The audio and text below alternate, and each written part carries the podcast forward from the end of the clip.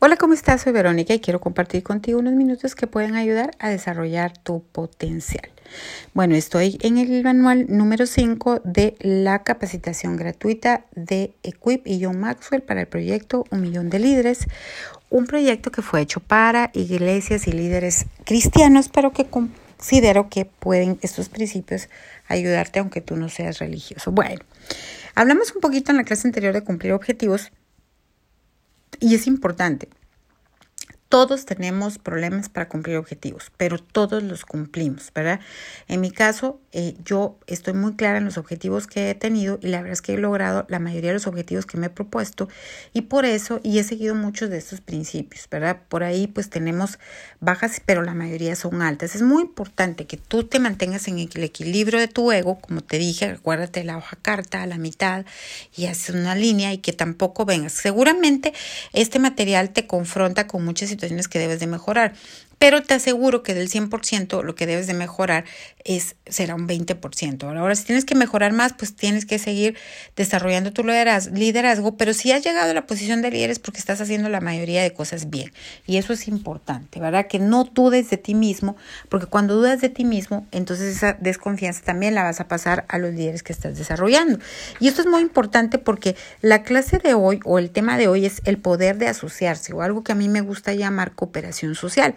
Cuando tú cooperas es diferente a la eh, acción social, porque la acción social se deriva de eh, principios como la culpa, como la conciencia, como cosas que, en donde no es algo que tú necesariamente quieras, pero la cooperación social se da de manera natural porque tú comprendes que necesitas al otro. La cooperación social se da, por ejemplo, en el mercado. Por ejemplo, en la pandemia todos necesitaban mascarillas y pues toda la gente vino y buscó la manera de conseguir hacer o traer mascarillas, ¿verdad? Entonces se colabora, se colabora. Si tú vienes y tienes un, una tragedia dentro de tu comunidad, seguramente todos colaboran y cooperan sin que tú digas, miren, ayuden, ¿verdad? Eso es un, privilegio y es algo maravilloso en el ser humano, porque el ser humano está hecho para mejorar y cooperar, ¿verdad? El ser humano es un ser social, pero se desarrolla en la individualidad. No hay comunidad sin individuos, sin embargo sí hay individuos sin comunidad. ¿Eso qué quiere decir? Que tú respetas tu individualidad, ves tu potencial, ves tus debilidades y fortalezas, porque tú también tienes algo que, que dar a la comunidad y cuando llegas a la comunidad ves que hay otros que también pueden aumentarte y agregarte valor. La cooperación social se trata de mejora y colaboración, no de exigir algo, sino de dar algo fluir de manera eh, equilibrada. Y bueno, eh, lleva tu visión del aislamiento a la cooperación. ¿verdad? Entonces, hay, es bien importante que a mí me gusta cómo, cómo, cómo, cómo este material, que en este no me voy a extender mucho, ¿verdad? Sino que básicamente acerca de cómo te asocias, ¿sí? Eh, el poder de asociarse se ve pocas veces. Es más fácil platicar acerca de que planificarlo. Bill Butler, presidente de Internet, da varios principios para asociarse efectivamente. Me gustan esos principios que son 10. Principio número uno, las asociaciones efectivas están construidas en confianza, apertura e interés mutuo. Claro, asociarse es más que una coordinación, planeación, planeación estratégicas y tácticas, se requiere relación. Definitivamente el asociarse requiere de una relación con los otros, ¿verdad? Número dos, las asociaciones que duran necesitan un facilitador o coordinador. Estos necesitan que alguien por consenso les haya dado un papel de dador en esta vida o de, o de coordinador. Número tres, las asociaciones efectivas se desarrollan para lograr una visión o tarea específica. Estas deben enfocarse en qué, quiere decir las metas, más que cómo que la estructura. La forma sigue a la función. Eh, lo que yo te decía, descubre quién eres y después te pones a hacerlo. De lo mismo sucede dentro de tu organización. Descubre qué eres y ya pues luego que estás seguro de qué eres, que ya lo tienes claro, cuáles son tus metas, entonces ya trabajas en el cómo. Cuatro, las asociaciones relevantes empiezan por identificar necesidades entre la gente que se va a ayudar o con la que se va a cooperar, ¿verdad? No se comienzan escribiendo una declaración eh, de qué en común o de los principios comunes, sino que se ven las necesidades y cómo puedes moverte hacia suplir esa necesidad. Las grandes asociaciones son aún más desafiadas a mantener que a comenzar, ¿verdad? Ya que comenzaste empiezan, pero que se mantengan es lo importante. A mí me da risa porque yo siempre digo en una, yo me acuerdo que antes había una asociación de vecinos y la, la pugna era quién va a mandar y las reuniones eran de quién va a mandar, quién va a mandar, hasta que llegó pues una asociación de vecinos en donde eh, lograron cooperar, ¿verdad? Y ellos lo hicieron de manera maravillosa. Número siete, las asociaciones que dan fruto están integradas por, por personas u organizaciones que tienen su propia identidad clara. Si tú sabes quién eres, vas y vas a buscar cómo hacerlo. Es importante que tú sepas quién eres, ¿verdad? Que tengas una identidad.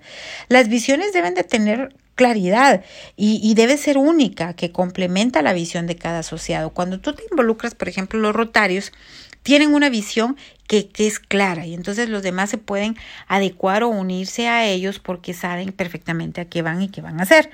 Las asociaciones efectivas celebran las diferencias entre, entre sus organizaciones, ¿verdad? No ves a los rotarios eh, diciendo, ay, los de Rotarios Norte somos mejores o los no, sino que simplemente ves que cada organización tiene su propio fin. Las, las asociaciones que perduran permanecen enfocadas en las metas finales, no en los problemas inmediatos. Y esto es bien importante. Cuando tú vienes y haces una asociación con alguien, tienen metas y objetivos que quieren lograr. Hay que se enfocan sobre esos objetivos más que por los problemas inmediatos, ¿verdad? Número 10. Las asociaciones inteligentes esperan problemas y planean por adelantado.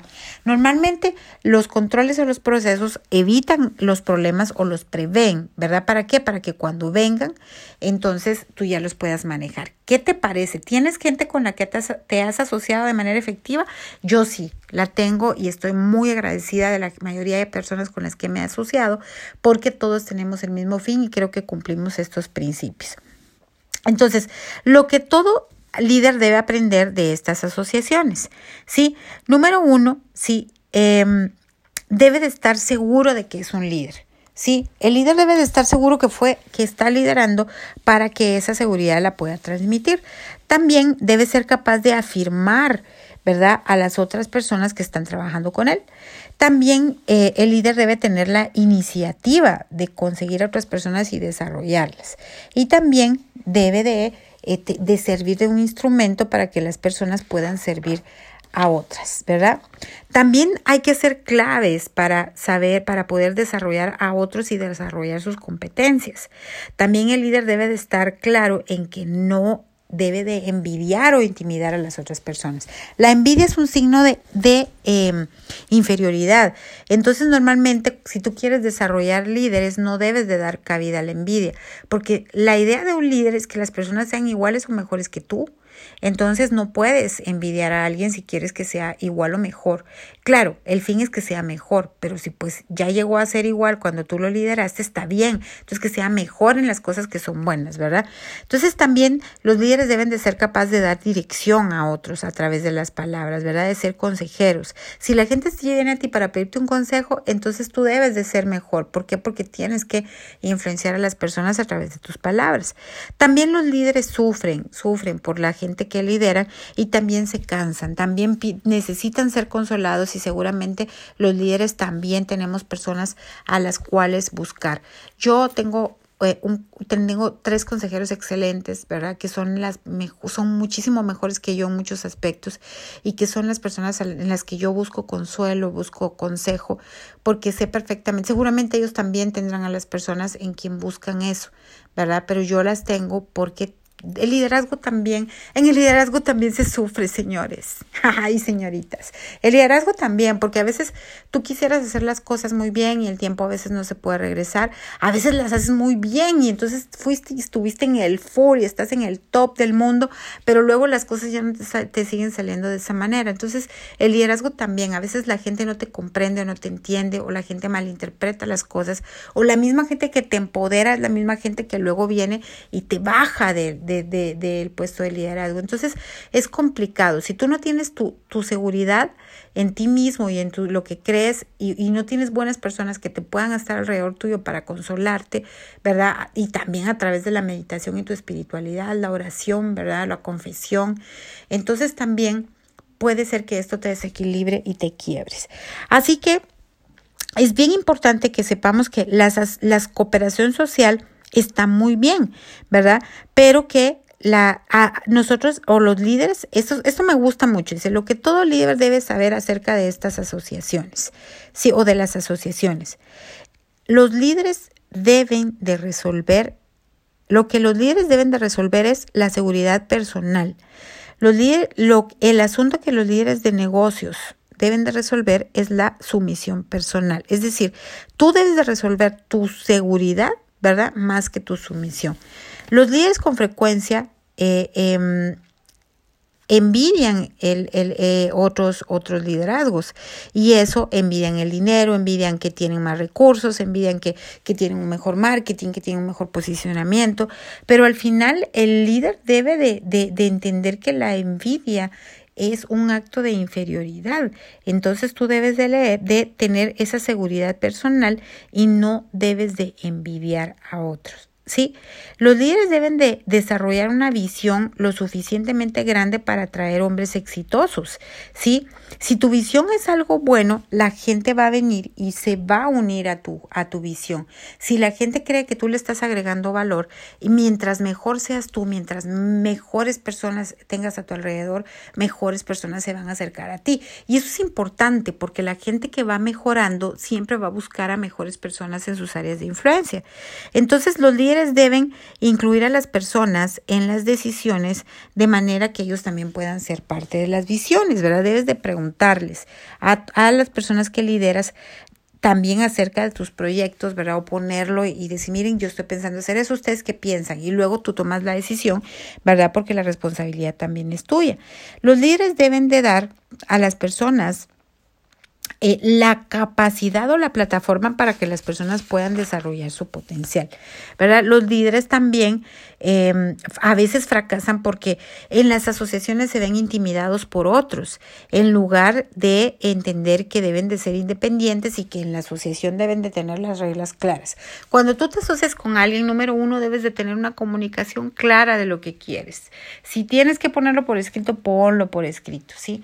Pero cuando los líderes eh, em, fracasan es porque se, se, se, se, ven intimidados por otros o intimidan a otros. Entonces deben de tener claros todo lo que tienen y para poder ir en un propósito común eh, porque hay claridad en la relación.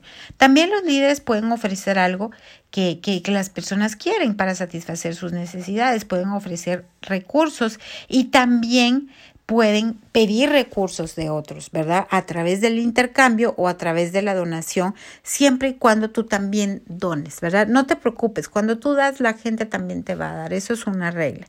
Entonces, lo que todo líder debe de hacer en las asociaciones, los líderes deben llegar a estar seguros de su liderazgo y de su fusión en la vida de los líderes de negocios o del liderazgo donde lo practiquen.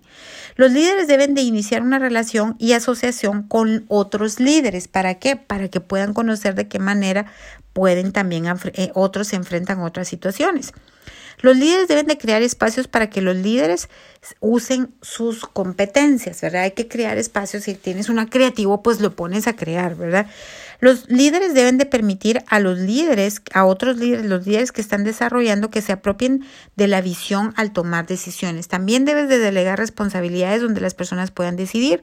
Los líderes deben conocer y comunicar sus principios, sus valores esenciales y su visión, ¿verdad? ¿Cómo y cómo, cuándo y cómo podemos hacer este tipo de cosas? Es la pregunta a todas estas eh, eh, afirmaciones.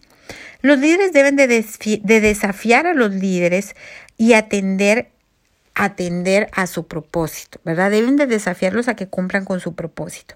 Los líderes deben de capacitar a los líderes que están desarrollando para que se conviertan en líderes igual que ellos en sus propios terrenos y en sus propias competencias y en sus propios lugares.